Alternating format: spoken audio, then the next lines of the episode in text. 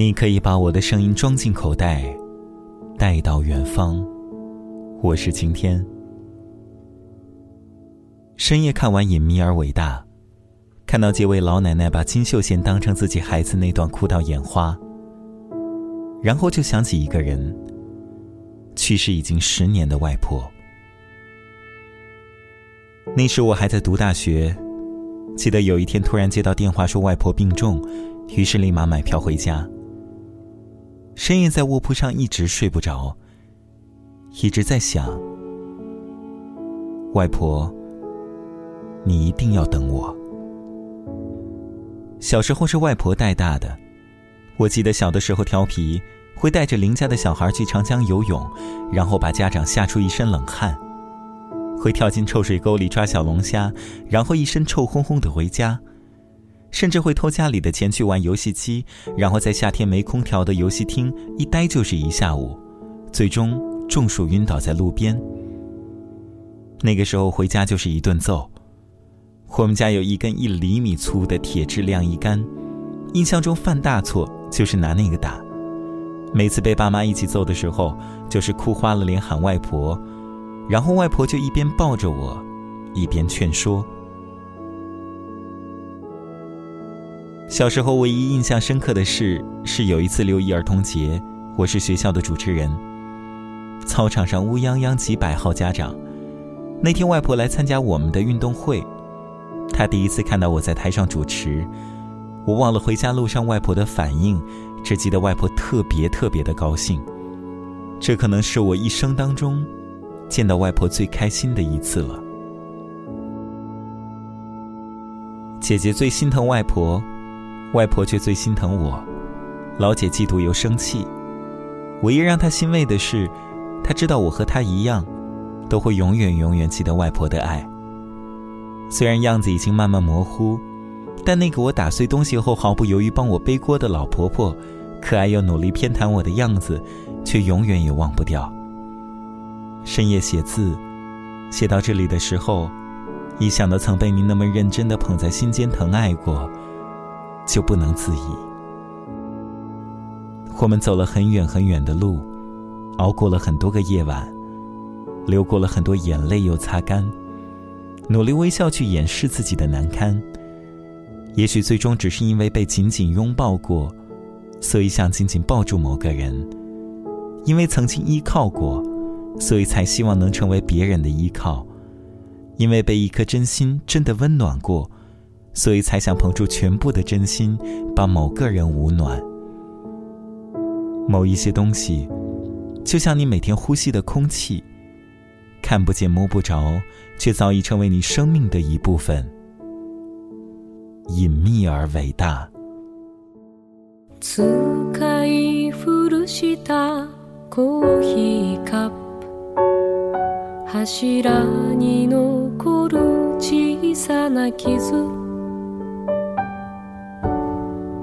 つもと何も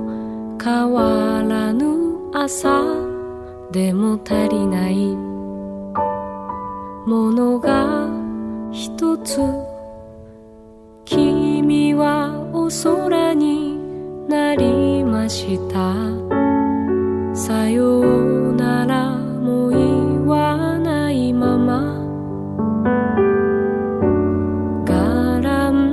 した部屋に置き去りの僕の涙とピアノ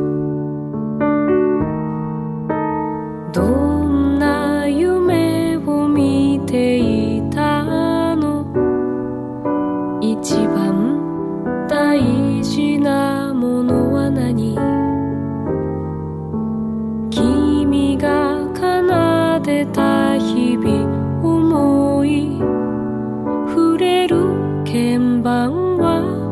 冷たい黒い額縁の中から心配そうに僕を見てる君にも一度会いたくて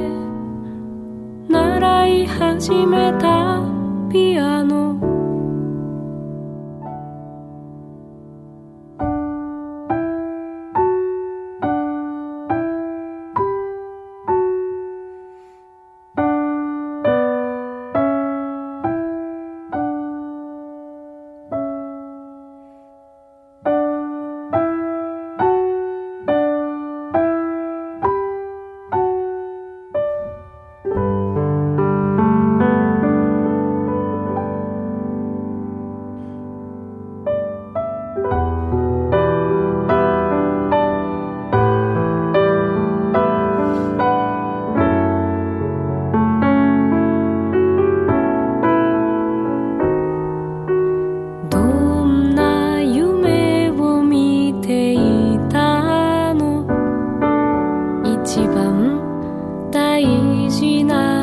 は誰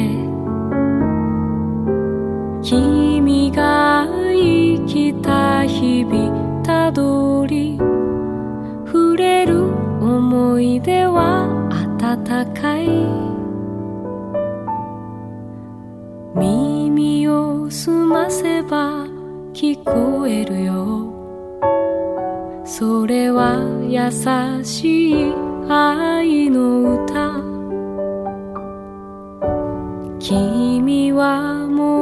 二度と戻らない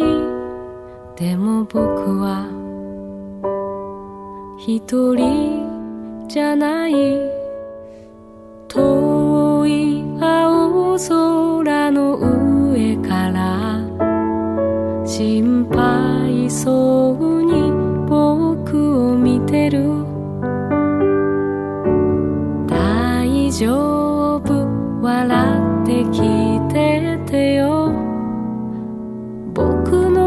「ピアノ」「だピアノ大丈夫笑ってきててよ